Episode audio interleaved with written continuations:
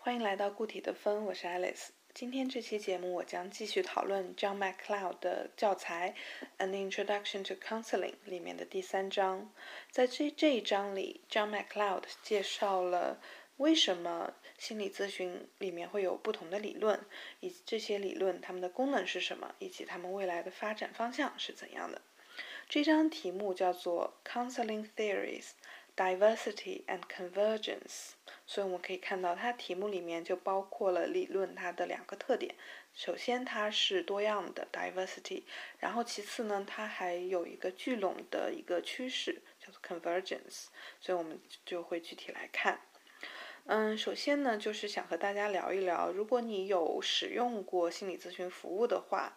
那你是否知道这个心理咨询师他的 training background 是怎么样的呢？他在给你的咨询过程中使用了什么理论的理论的 approach 呢？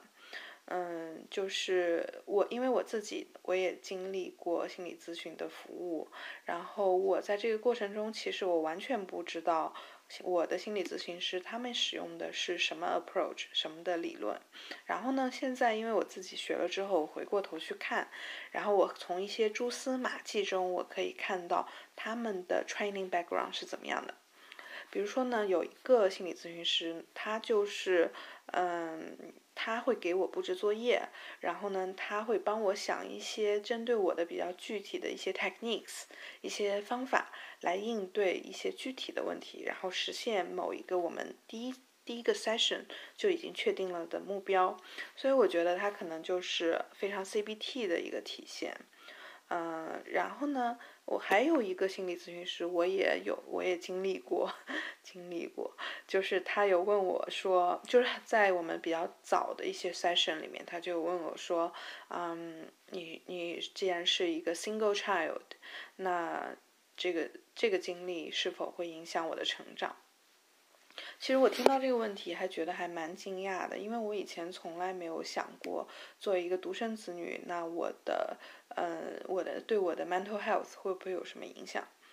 嗯，但是呢，我又觉得他这个问题非常的 tricky，甚至是有一个 stereotype 在里面，因为。好像就是人们对于那个独生子女总是有一些偏见，或者觉得说，哦，他是不是就就变得非常孤僻啊，或者怎么样？呃，而且他这个怎么样看待独生子女，就是没有顾及这个独生子女他所处的社会环境，嗯，以及他的他有没有得到其他的 social support，那。那这个虽然说这个心理咨询师他只是说邀请我进行这么一个反思，并不是对我下一个定论或者说一个 judgment，但是我还是会觉得不是很舒服，因为因为就是说呢。嗯，虽然我的成长过程中，我认为是完全不孤单的，我觉我觉得我有很多的 social support，然后有很亲密的朋友，很好的友谊，但是呢，我还是一个 single child，我还是独生子女，那我有可能在我没有意识到的层面上，这个没有兄弟姐妹这件事情，可能就是影响到了我，所以，但是我最大的关键在于我。我没有办法处理这个问题，I can't do anything about it, I can't change it。所以就是，我就觉得非常莫名其妙。那那怎么办呢？而且我觉得我的童年也并没有很孤单啊。那我该怎么处理这个问题呢？嗯，现在回过头来看，这个心理咨询师，我觉得他可能就是 psychodynamic approach，他的是他的 training background。因为就是 psychodynamic approach 比较强调童年的经历对于一个人的影响，所以他会往这方面去引去问。嗯，我下一期下一期的节目就会来讲这个 approach。嗯，但是我现在呢，就只是想用这个例子来说明一下，说理论它它的一个功能就是作为一个工具，它来组织。嗯，客户他分享的他的他的经验，他的经历，嗯，他给的一些数据或者一些信息，就是嗯，帮助心理咨询师 make sense of it，还有就是 organize it，嗯，否则的话就是其实客户有时候分享东西是比较凌乱的，就是嗯，没有一个 thread 穿下来去理解它，所以理论还是需要的。嗯，然后呢，有一些心理咨询师，他们也会帮助客户使学习这些理论，然后用这些理论来理解自己的经历，然后帮助他们进行自己的对自己的分析，然后更加了解自己。嗯，所以这个时候理论的学习对于客户来说也是很有帮助的。然后有一些学者，比如说有一个叫做 Rappaport 和 Jill，他们在一九五九年就就面呃讨论了这个问题。他们认为说，嗯，theoretical propositions help the counselor to connect different observations and forming an understanding as a whole。呃，就是我刚才解释的那个意思。嗯，然后呢，他们重点是强调说，the theories always contain philosophical Which is called meta psychology。这个就就是说，就是这些心理学的理论，它们背后都有一些哲学的一些前提，也是很有意思的。至少要有这个意识吧。所以就是 MacLeod，他也表示说，在心理咨询里，理论它不是一个嗯 precise prediction，它不是对于 causality 的一个解释，嗯，因为人都是有自己的主观能动性的嘛，所以这个它不像科学里的理论是关于 precise prediction 的，嗯，但是呢，就是心理咨询里的理论提供了一个。ways of interpreting events，然后提供了一个 understanding 的一个一个形成的一个方式，而且呢，可以提供给人们一个 capacity to anticipate what might happen，所以这个就比较比较软了，就比较 soft，就是不像 hard science 那么的精确，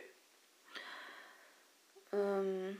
但是也并不是说任意的一个解释，就是比较 frivolous 的一个解读就可以。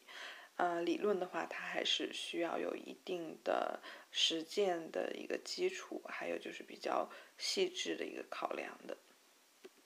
否则的话，它可能就会走向 relativist tendencies，就可能走向相对主义。John MacLeod 他也提到说，嗯。Counseling theories，它的一个功能呢，还有就是，呃，建立一个职业的一个身份，那他就创造了一个 knowledge communities。然后他就把没有具备这些知识的人排除在门外，所以就有了一个门槛，就是如果你想做心理咨询师，你需要有一个理论的 training，是有一个门槛的，这样就把心理咨询师和外人区区别开了，有这么一个作用。那不同的理论呢，就像是商品的不同的品牌一样，然后不同品牌它可能有自己独特的添加了独特的成分，但大致其实差不多的，就大概就是这么一个意思。嗯，我觉得这么去理解理论的话也可以，但是我觉得它是一个比较嗯 side effects，我会这么去理解它，就是我还是会把理论当做一个呃一个重要的嗯 gain insight 的一个工具，而不是说纯粹只是为了和嗯和一些嗯 layman 区别开来的这么一个门槛。然后下面呢，就是作者又讨论了，就是 underlying unities of various theoretical approaches，就是他们的那个集中和整合的这么一个部分。呃，Frank 他就指出，他一九一九七四年就指出说，就是所有的心理咨询的关系都是关于建立一个呃 supportive relationships，它是嗯。提供了一个一个方法，让客户能够更了解自己。然后呢，这个这些 session、这些 meeting 都是一个 ritual，都是一个一个仪式。然后这个仪式呢是双方共同参与的，在这个仪式中，嗯，客户得到了一些支持。嗯，然后还有一些研究就指出呢，其实这个理论在于它的研它的咨询效果来看，其实关系不是很大。那真正关系大的就是什么会产生好的心理咨询结果的最重要的东西，其实是，嗯，心理咨询师和客户之间建立了一个正向的关系 （positive relationship）。啊，我这么说，客户好像好像不是很合适，因为它是一个这本课本里的翻译叫 client，但其实我发现中国的心理咨询师比较喜欢说叫来访者，哎，我也比较喜欢来访者这个这个概念。然后呢，之前的节目就是上一期节目，我也我也有分享过，就是从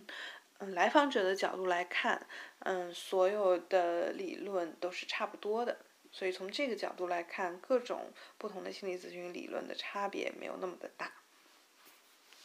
然后与此同时呢，还有一个 movement，嗯，就是 towards theoretical integration，就是走向理论融合的这么一个趋势。然后呢，这些不同的理论，它就形成了一个工具箱，然后这个咨询师就可以针对不同的客户来选择最合适的一个理论。一个一个方式，然后这个这个就是工具箱的这个比喻呢，它就是 eclecticism。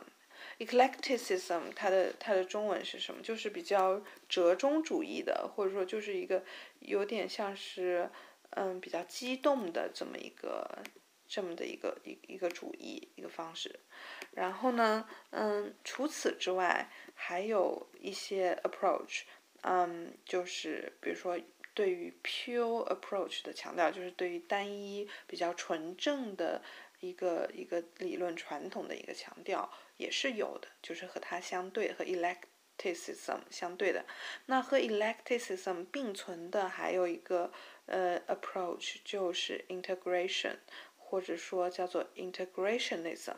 就是融合式，然后融合式它并不是说把不同的理论并列在那儿从中挑选，而是找到他们的共同点，把它们合二为一，或者是合多为一。然后还有呃还有一件事情就是心理咨询师们在做的，就是找到一个 common language，就是共同的词汇，还就是 trans theoretical concept，就是跨理论的这么共同的概念，然后能够把这些理论各取所长融合在一起。这样是一个很好的一个前进的方向。嗯，我自己对于这个 integrationism 也是比较感兴趣的，就是我觉得就是不断的比较，然后去比较不同的理论，然后 think through，然后在实践中不断的去。嗯，体会他们的优缺点，然后或者说更适合什么样的客户，其实是很好的练习。对于提高这个心理咨询师他们的技巧，还有他们的 insight 都是非常有帮助的。而且我也觉得说，一个咨心理咨询的理论，它的有效程度。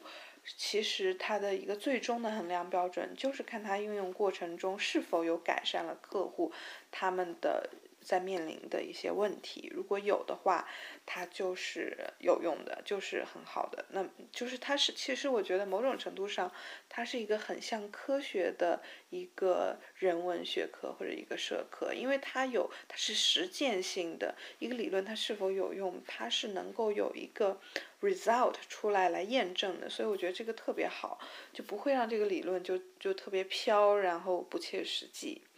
所以我觉我这也是我特别喜欢心理咨询的一个原因。然后总结一下我们今天的分享，那第三章它就展示了，嗯，理论它之所以存在的不同的原因，啊，然后它们不同的功能。那嗯，它也介绍了说，呃，人们去保持这个比较纯粹的某一个理论传统的。这个观点和一些融合中折中性的这么一个观点，他们之间的一些矛盾和他们之间的一些紧张、一些 tension。OK，然后在下一集里面，我就将会讨论第四章，然后就是关于 psychodynamic approach counseling。然后 psychodynamic approach 是基于弗洛伊德的嗯精神分析理论的，然后也是一个非常经典的心理咨询的理论。approach，那如果你喜欢这期节目的话，那欢迎以各种方式支持我，给我点赞，让我知道。然后下一期节目我们再见吧。